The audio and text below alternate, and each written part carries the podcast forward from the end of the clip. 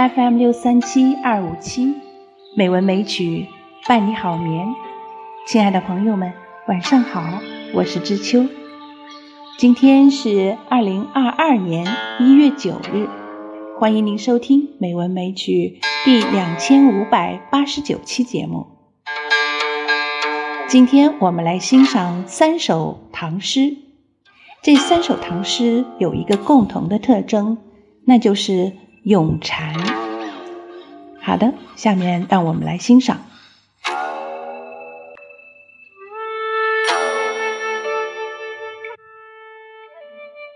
第一首是唐代虞世南的《蝉》：垂緌饮清露，流响出疏桐。居高声自远，非是藉秋风。他说的是蝉垂下像帽缨一样的触角。吸吮着清澈甘甜的露水，响亮的声音从挺拔疏朗的梧桐树之间传出。蝉正是因为在高处发出它的声音，它的声音才能传得远，而并非是凭借秋风的力量。虞世南是南北朝至隋唐时期的书法家。文学家、诗人和政治家，是凌烟阁二十四功臣之一。他的书法与欧阳询、褚遂良、薛稷合称唐初四大家，深得唐王李世民的赏识。这首诗就是在参加典礼的时候，应皇帝的要求而吟诵的。作者借禅咏己。诗中虽句句写的是蝉的形体、习性和声音，而又句句暗示着诗人高洁清远的品行志趣。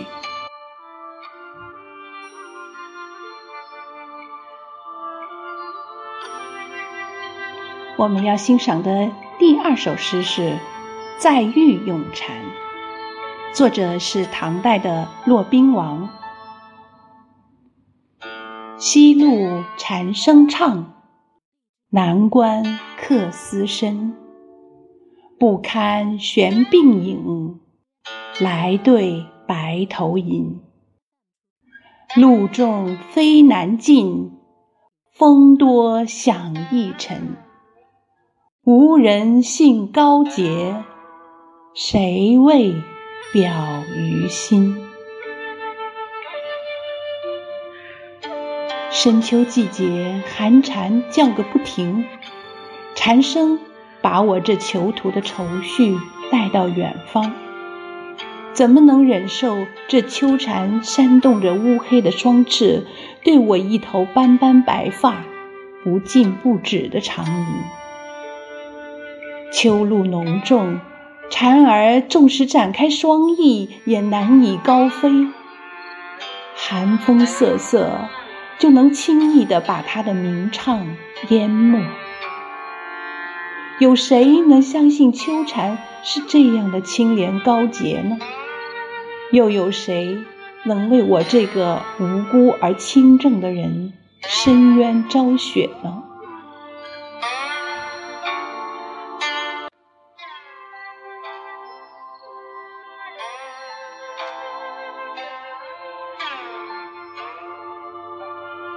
骆宾王是唐初诗人，与王勃、杨炯、卢照邻合称初唐四杰。对了，就是那个家喻户晓的七岁做出《鹅鹅鹅，曲项向天歌》的神童骆宾王。这首诗是作者在狱中所作。当年作者因为得罪了武则天而被诬入狱。作者在诗中歌咏蝉的高洁品行，以蝉比心，以蝉喻己，寓情于物，蝉人一体，抒发了作者品行高洁却遭时灰墨的哀怨悲伤之情，同时也表达了辨明无辜、昭雪沉冤的愿望。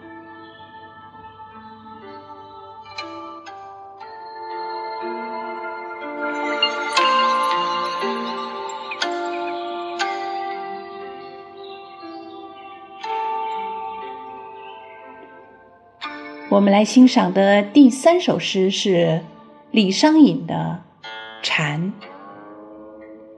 本以高难保，徒劳恨费声。五更疏欲断，一树碧无情。薄宦更犹泛，故园无以平。